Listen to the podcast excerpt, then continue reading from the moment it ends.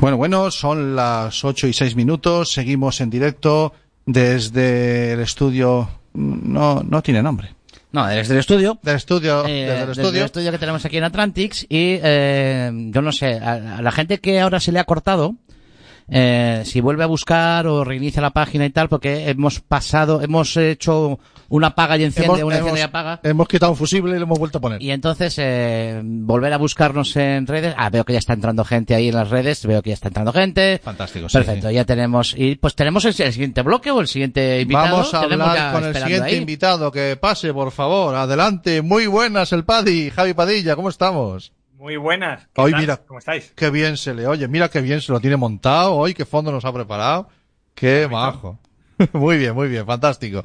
Otro que también, ¿ves? Se preparan, los invitados vienen, vienen preparados, vienen. ¿eh? Algunos vienen hasta afeitados y todo, qué maravilla. No, eso lo dice por mí, hombre. que yo no hay manera con él, tío. no. Muy buenas. Eh, Javi, ¿cómo estamos, tío? ¿Qué tal? Pues muy bien, aquí la verdad con ganas de charlar con vosotros y, y a ver qué podemos contar. ¿Nos puedes decir dónde estás? Ahora, no tengo, no- lo quería, es algo que quería haber hecho al resto de los invitados, preguntarle dónde andas y tal, o qué, o qué tal, pero es que no me he acordado hasta ahora. Pues mira, en Sevilla. Qué bueno, macho. ¿Qué te parece, Cami? Pues me parece que estamos dando una vuelta un poquito por toda España. Sí. Hemos, hemos pa- pasado por Barcelona, por Madrid.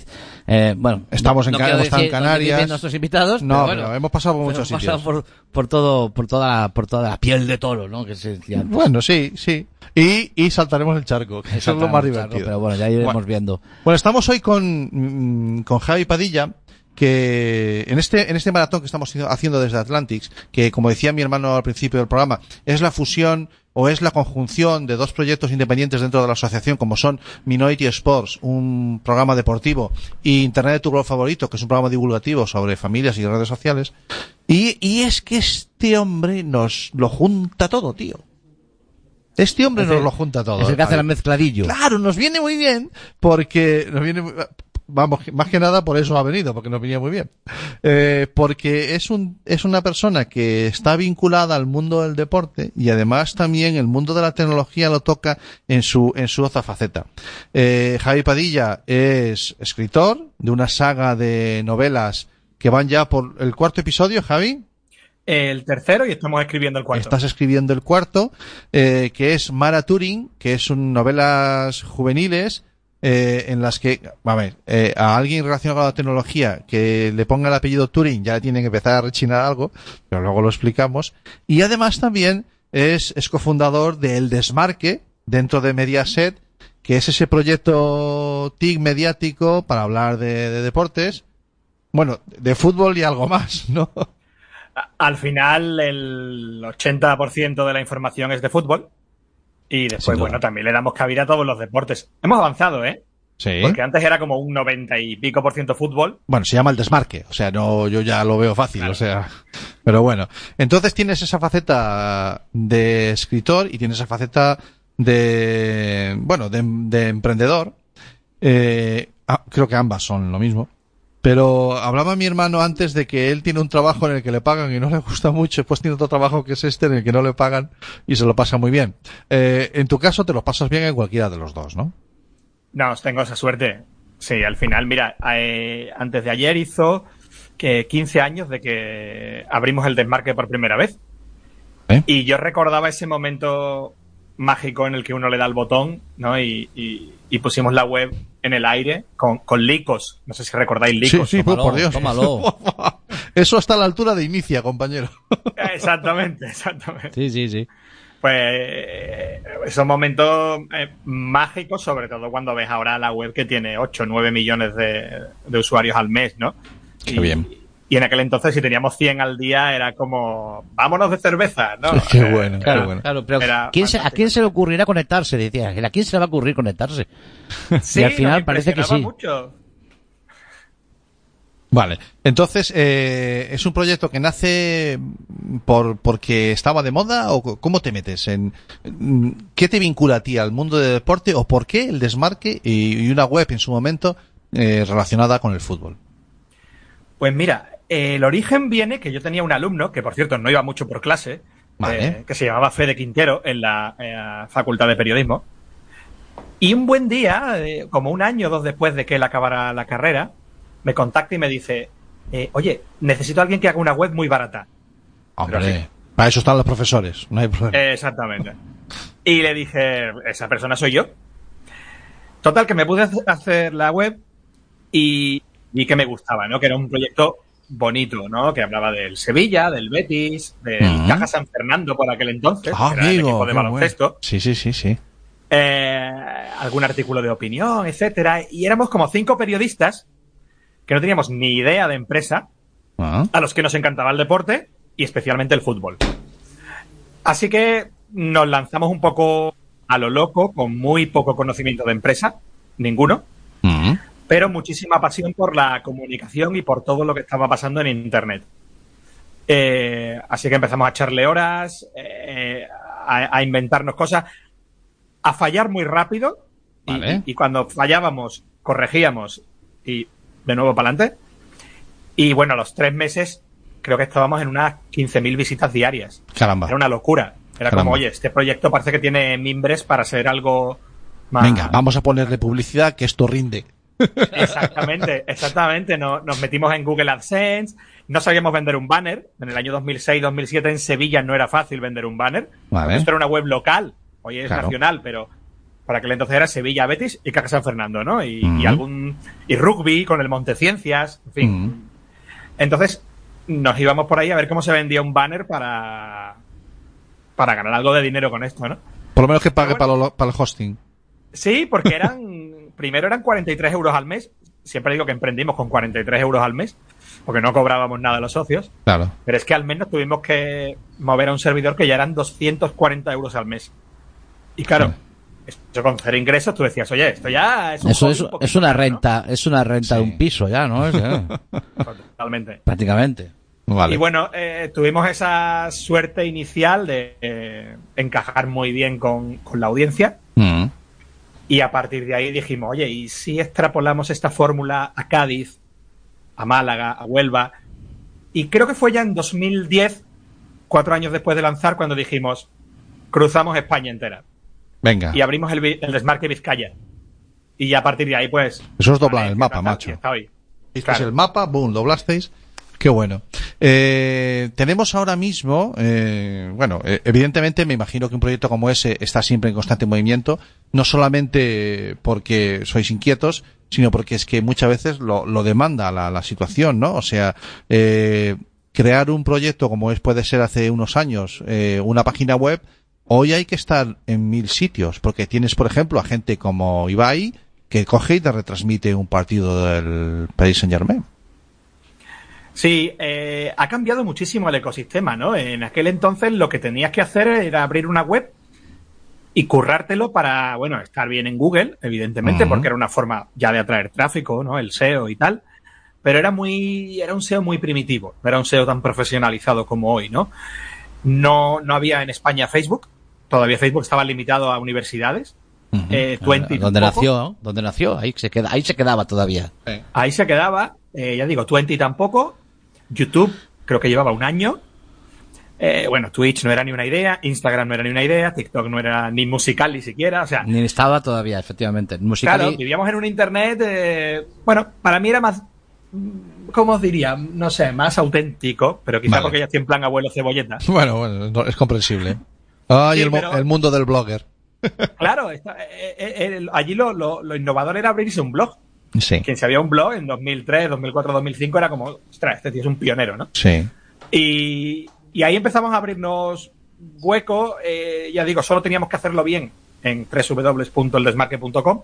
Y ahora, como dices, es un follón. Ahora es eldesmarque.com, 20 perfiles en Twitter, 20 páginas en Facebook, un canal en YouTube, el tal. Ahora estamos abriendo el TikTok, Amigo. el Instagram, los Reels, el otro, el de la moto. O sea, te- te- necesitas una redacción a veces solo para adaptar eh, la misma información a distintos soportes. Vale, vale.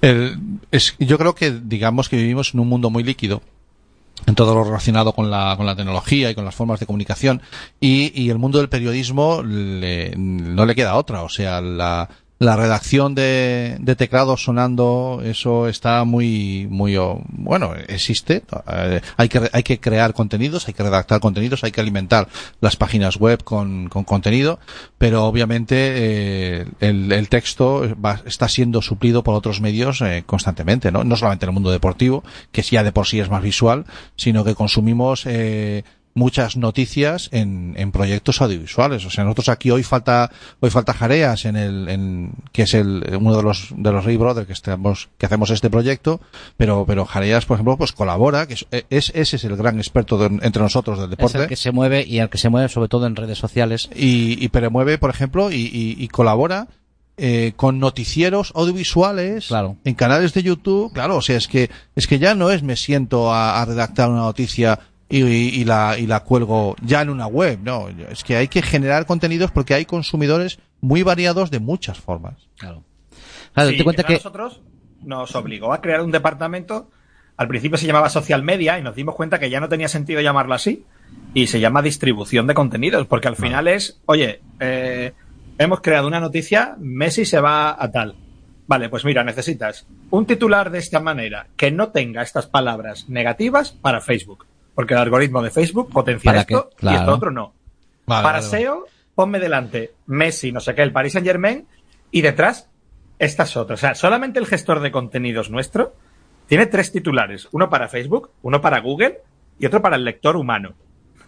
Fíjate. Eh, Sí, después llegas al editor gráfico y te hace la foto cuadradita para, uno. de Instagram, Sí, sí, la sí. horizontal para la web, la vertical para la historia. O sea, es un poco un, un- un follón esto de estar a- pero bueno, yo supongo que, que se asentará un poco o no, o seguirá la, Es que historia. es complicado. Hombre, yo espero, yo espero que se asiente porque si no nos revienta la cabeza. No, todos, y ¿eh? está claro, y está claro que esto eh, provoca lo que se habló en mucho tiempo de que eh, se crearán nuevos oficios, nuevos trabajos y que aún no sabemos lo que van a ser los que tenemos hijos adolescentes en su futuro, porque es que aún no sabemos qué trabajos va a van a existir.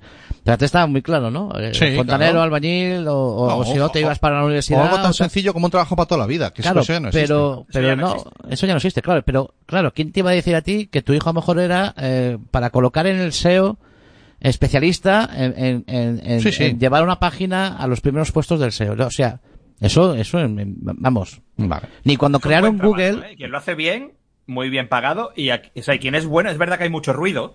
Claro. mucho- como en todo, ¿no? Todo lo nuevo hay No, mucho. pero si hay cursos de hacer Y, del SEO, hay cursos así. Aprendes SEO gratis así. claro. Bueno, eh, estamos hablando con Javi Padilla, que tiene esta doble faceta que nos encanta tanto en Atlantis porque nos aglutina la parte deportiva y la parte de divulgación con la, con la tecnología. Y, y parece que estamos hablando, pues, eso, con un emprendedor que tiene un proyecto deportivo muy chulo, él es periodista. Claro, ¿y qué tienen los periodistas? Que a todos les encanta escribir novelas. Ellos titulares, pero yo no sé qué pasa con el periodismo, que un periodista no es tal hasta que no escribe una novela. No, no, sí, sí, ¿soy yo el que lo percibo así o, o os lo enseñan en la facultad? No, no, es así, es así. No, yo creo que, a ver, al final ocurre una cosa. Hoy en día cada vez se escribe menos. Si eres periodista, eh, el. Sí, lo que eh, venimos antes hablando ahora. escribían en un periódico y, y los periódicos pues están en, en extinción. Yo empecé en uno, ¿no? Eh, en la web se escribe lo justo y tampoco puedes ya, eh, digamos, ser muy literario. Porque si Mm. encabalgas frases, pones muchas No, subordinadas no. y tal, es malo para el SEO, es malo para el lector, es malo para tal. Sí. Entonces, como yo creo que el libro es esa válvula de escape. Ah, amigo. Vale, ahora tiene más sentido que nunca entonces que el periodista escriba su novela. Bueno, cuéntanos cómo, cómo te da por meterte eh, en- precisamente en ese terreno. O sea, Mara Turing es eh, un personaje que crea todo un entorno, todo un universo a su alrededor y estamos hablando de una, de una pequeña hacker. O sea, mm, coges en un libro tres cosas que en nuestro programa encajan de maravilla, que es la tecnología, eh, el mundo del hacking y encima las niñas relacionadas con la tecnología. Es que, es que no podías faltar. ¿Dónde estabas hace tanto tiempo, compañero? Cuéntanos, Mira. ¿cómo, ¿cómo surge Mara Turing?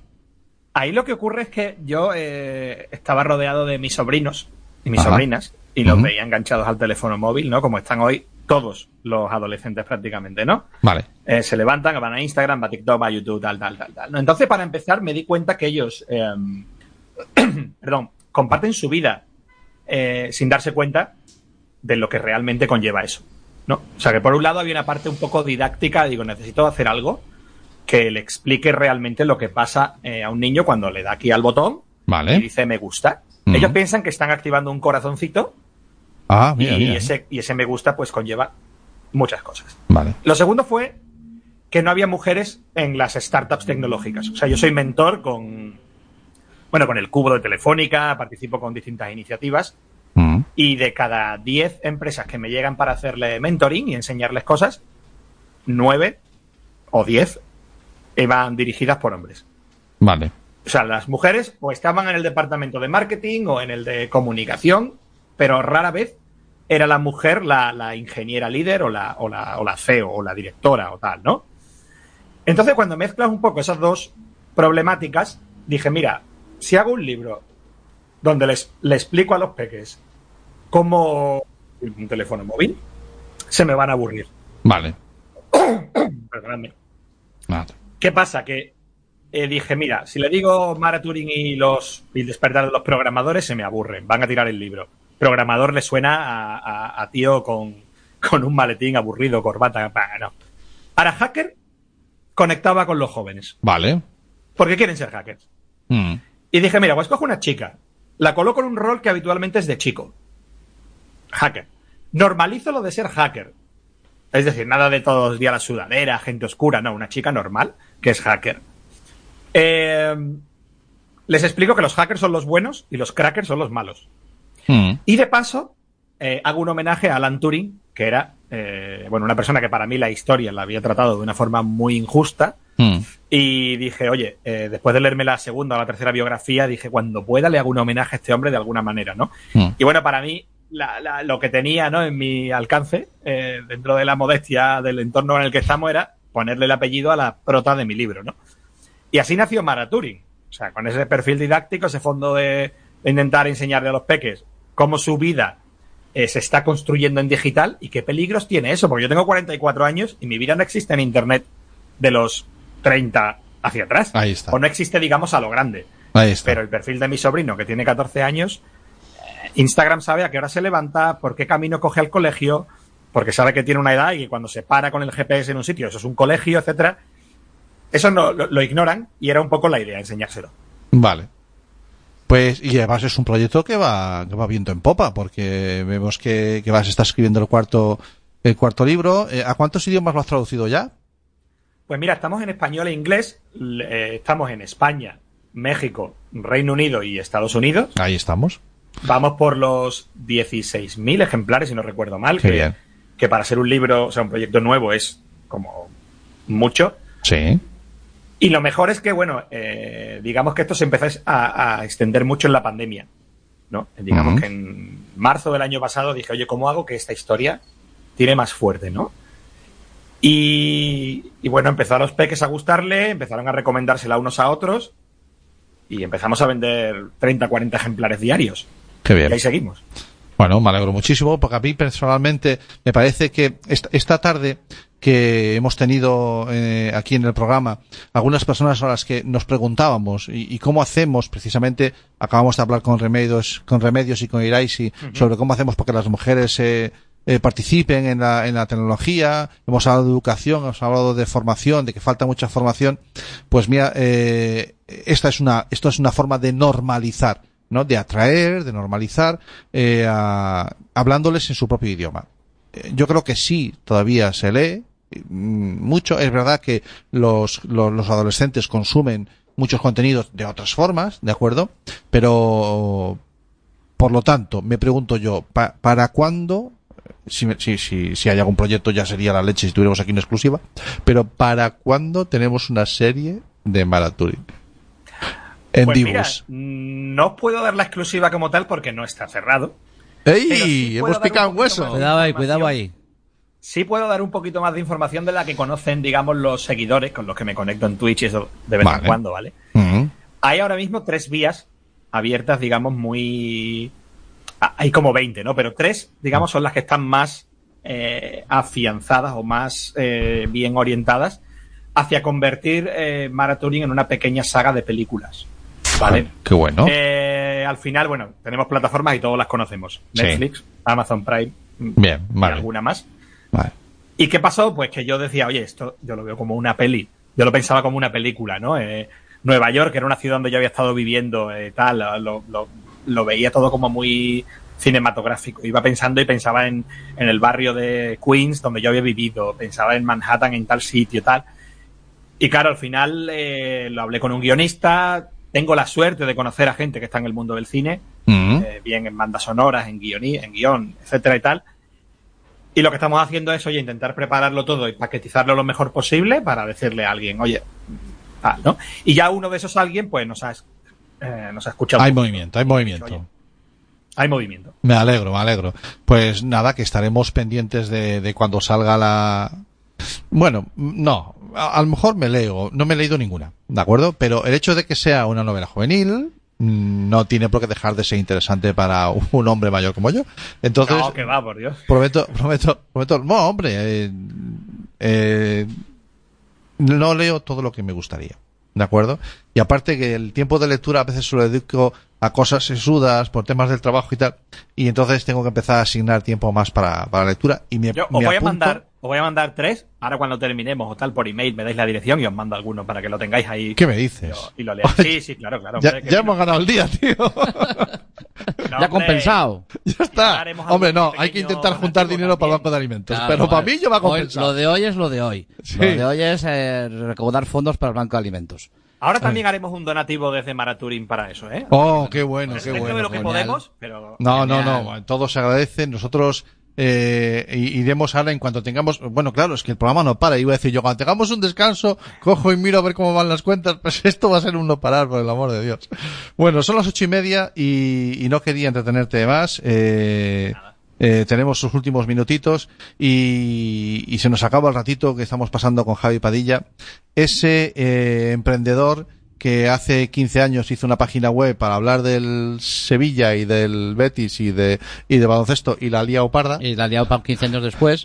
y que después, como buen periodista que es, ha dicho, no, voy a escribir algo serio y nada más serio que hablar so- hablarle a los jóvenes sobre, sobre una niña que, que es una hacker maravillosa. Eh, Javi, eh, en esas, en esas, mm, tú me has comentado antes que, que te, te llegaban comentarios o de que los chavales hablaban de ellos. ¿Te, te ha llegado algún comentario de algún adolescente que haya leído tu novela y que le haya motivado de alguna manera? Mira, el caso más bonito que tenemos, tenemos muchas chicas que se han metido en el mundo de la programación y la robótica, que eso Vale. fue, mm, bueno, sensacional. Lo de hecho, el año pasado, eh, una de las ganadoras de un concurso de robótica que hay muy importante a nivel nacional, eh, se metió a aprender robótica por Maraturín. Pero a mí un caso que me gusta más que es de una chica que, no voy a decir su nombre, pero que Vale. eh, está en un centro de menores, que Mm. tiene una vida un poco complicada, ¿no? Mm. Porque la vida se le ha puesto complicada. Mm. Y se enganchó a Maraturín. ¿No? Y, y se enganchó a Maraturín y la madre me mandaba mensajes muy bonitos. La madre no está con la con su hija, porque su hija está, en fin, está ya, digo, Sí. en el centro de menores y tal. Pero la, la hija le mandaba audios a la madre de cómo eh, la historia de Mara Turing a ella, ¿no? Mara Turing es una chica que no tiene padre, que tiene una, en fin, una, una infancia, adolescencia compleja y tal. Pues cómo a ella le estaba ayudando un poco esa historia, ¿no? Entonces era como, oye, esto nace para una cosa que es el tecnología y tal, pero te das cuenta y de repente como el libro a- a- hay veces no que bueno cuando se pone en el mercado llega a las manos de cada uno y cada uno hace de él lo que, lo Claro. que quiere, ¿no? Y eso, Claro, claro. y eso es fabuloso. Eso es. Así que teníamos ahí una chica que, que, que sigue conmigo, que va por el libro tercero, que pregunta insistentemente, ¿cuándo viene el cuarto, no? que ella no lo toma tanto por el tema tecnológico y el hacking y tal, No, le motiva por otro lado. pero exactamente, le motiva por el lado de, de- del valor de la amistad, de la superación, de, de oye, de piensa en, en- en superar obstáculos, de la vida hoy está aquí, pero mañana, oye, puedes conseguir llegar ahí. Y, y bueno, eh, eso para mí fue quizá, eh, esa lectora en concreto fue una de las, de lectoras que más me han marcado hasta ahora. A ver, tenemos ahí a Carlos, que lo veo yo ahí. eh, Hola, Carlos. Hola, Carlos, ¿cómo estamos, tío? Hola, Carlos. Bueno, Carlos Lagarón, que es un- nuestro colaborador. Hola, Javier. Nuestra, nuestro Madrid Connection. Casi, Carabanchel este Conexión. que en- Madrid Conexión porque soy, soy de Madrid, pero que estoy en, en un pueblo de Ávila. O sea, Exactamente, que De la estás... Sierra de Gredos, en Gavilanes. Pues mira, me gusta más lo de Gredo Conexión. ¿Qué quieres que te diga? Gredos o, Connection. O, o la con, con Gredos, pero lo dejamos para otro día. Que estoy, ya me empiezan a pesar las horas y acabamos de empezar. Bueno, Carlos, eh, eh, no sé si quieres hacerle alguna pregunta a Javi, que te teníamos ahí en la antesala. Eh, sí, más que nada que em, eh, él pensaba que iba a llegar realmente eh, a impactar tanto en, en jóvenes y adolescentes. No, porque todo lo que tenía a mi entorno eran jóvenes que leían poquísimo. O sea, que se levantan. Es que a eso voy, Javi. Es que hoy Claro. en día los, los jóvenes leen, se supone que leen muy poco. Leen poco y leen libros que tienen muy poco texto. O sea, eh, los grandes Sí, éxitos de ahora antes. ¿Mm? tienen la letra muy grande, mucho dibujo y poca chicha en cuanto a historia, ¿no? Porque es un poco lo que el mercado demanda. Pero, eh, claro, yo dije, mira, Harry Potter sigue siendo todos los años top 10 mundial en libros. Vale. Y lo leen adolescentes y tal. Dije, por lo tanto hay un público ahí. Salvo, no, no estoy diciendo que yo sea Harry Potter, no. Si no me refiero a que hay gente que lee libros con textos y son adolescentes. O sea, ese público sigue existiendo. Así que dije, bueno, yo voy a intentar que haya una parte de niños que se enganchen aquí. El primer libro lo estructuré de una manera, el segundo lo hice como con más acción. Me he dado cuenta que la acción es lo que sí hace que ellos se enganchen más a, a la lectura, ¿no? Vale. El primer libro es más lentito, es un poco más, bueno, de, de presentarte a Mara, de tal, ¿no? Claro, Se- claro. de- oye, no tiene padre, su tío está raptado, una inteligencia artificial muy chunga que se llama Hermes quiere atacarla, eh, viajan a Nueva York, viven aventuras, una pandilla, guay. Y a partir del segundo ya empieza la cosa a ir más rápida. Parque de atracciones abandonado, sitios donde le pasan cosas y un poquito más de terror. eh, y ahí me di cuenta que eso a los peques le- que eso sigue enganchando. Te guste leer, te gusten los vídeos o tal. O sea, es cuestión a veces de lanzarles el mensaje adecuado y convertir en cool esto de leer, ¿no? Yo, lo primero que hice fue en cierto modo un pequeño truco y es intentar enganchar a los papás, que son los que compran libros. Bueno, en España las mamás. Los papás somos muy malos comprando libros. Vale. ¿Vale? O sea, el el 90% de los compradores en la tienda de Maraturín son mamás. Tengo, tengo al técnico de, so- de, de vídeo que, que del streaming que está haciendo así con la cabeza. Sí, sí. Mira- mientras mira para mí y ya solo te digo que lleva el mismo apellido que yo. Me hace así. Pues, ah, vale, pues ese, ese, sí, sí. No, som- somos muy malos y entonces, por suerte las mamás, que están por Instagram, están por Facebook y tal, les lancé un mensaje muy concreto, ¿no? Y es, em, este libro ayudará a que tus peques no sean controlados por el móvil. Ay, amigo. Picaste Entonces- hueso, campeón. Claro, las mamás dijeron, "Mm, mi hijo está, si no controlado, un poquito medio controlado, sí que anda. Sí. Así que eh, empezaron a comprar el libro. Muchas veces lo leían las mamás y se Vale. enganchaban porque es un libro de acción y tal, tampoco. no, eh, eh, y tal. Y, oye, lételo, le insistían al peque. Los peques empezaron a engancharse poco a poco. Ya digo Mm. que yo, los primeros mil y pico, dos mil ejemplares, tardo en venderlos bastante. Tardó Vale, vale. 16, 18 meses. Pero entonces el año pasado, en marzo así, empiezan, yo creo que entre el confinamiento y tal, tienen Sí, más que yo para creo leer. que nos ha llevado más a, a leer. Claro. Y ahí ya consigo tener la atención de los peques y ya empiezan a leerlo y el boca a boca ya empieza a funcionar bien. Y después encima que es un libro que, que va de la mano de una plataforma que, que es, es muy extraño encontrar libros de aventuras en, en esta, en esta editorial, ¿no? Porque esta es una editorial de libros muy técnicos, pero sin embargo le han hecho un hueco a, a, a. Y, y bueno, cuéntanos cómo es, cómo es la experiencia de, de trabajar con, con esta editorial. Pues mira, eh, muy bien porque al final, digamos que tengo la, la libertad que me da una editorial pequeña Ajá. y las, y las ventajas que tiene una editorial grande, ¿no? Porque yo venía del mundo de, bueno, so- soy periodista y primero estuve trabajando en, en el periódico ABC como 6, 7 años y, y gran parte estuve en la parte de maquetación y diseño. Entonces Sí. el libro yo quería diseñarlo como yo quería y maquetarlo como yo quería, ¿no? Eh, eso en una editorial de las grandes, imposible. O sea, Vale. te dicen, Javi, me mandas el manuscrito en Word y ya aquí lo diseñamos como nosotros Y, queremos. Nosotros tenemos gente que sabe de esto mucho. Exactamente. Y yo les decía, ya, pero yo llevo editadas, no sé, o sea, nosotros teníamos como, yo tengo una agencia también y, te- y yo decía, yo quiero libertad en esto. Y en Vale. redes sociales, o sea, yo quería libertad en todo. Vale. Quería poder crear los perfiles como quisiera, ser dueño de la marca, tal. Entonces, eh, eso no te lo da, no te lo da cualquier editorial a día de hoy. Así que tuvimos esa suerte. Después Chema Alonso eh, se fijó en el libro porque por el tema de hackers y, y- Mm. y vio que era Turing y etcétera y Mara y tal y dijo, oye, Muy bien escogidas las palabras clave.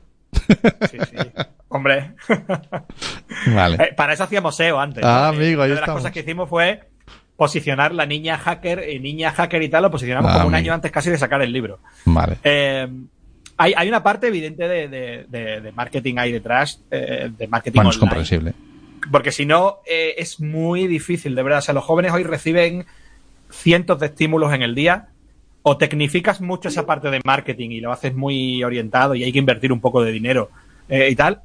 O a, a nivel viralidad y tal, es muy difícil que le hagan caso a un libro o a una idea así un poquito que para ellos es rompedora. O sea, para mí era normal leer libros en mi adolescencia, hace 20 años. Para ellos no es nada normal. Bueno, pues eh, Javi, tengo que darte las gracias. Son las 8 y 35, 36 ya. Sí, Eh, nada, nada. tenemos ya Ha casi pasado a- volado. al siguiente invitado detrás y, y te tengo que dar las gracias. Sí, además, gracias además por... vamos a hacer un pequeño cambio en el sonido. Sí. Que hemos, eh, le hemos dado una vuelta y a ver si así también mejora. Así que pasaremos por el vídeo en medio un momentito. Sí, Vamos a poner 5 minutitos de un vídeo. y hacemos un cambio en el sonido y eh, para que nos oigáis mejor, para que no haya ese eco. Eh, los técnicos han trabajado duro y han encontrado quizás una solución, así que vamos a ver si funciona. Sí. Eh, te No agradecemos. sé, pero los técnicos están partiendo el pecho. Javi, bueno, no lo han encontrado. Javi, te, te agradecemos que, Muchísimas Que gracias, hayas Javi. aquí, te digo que- lo mismo que a los otros invitados. Ya sé dónde encontrarte.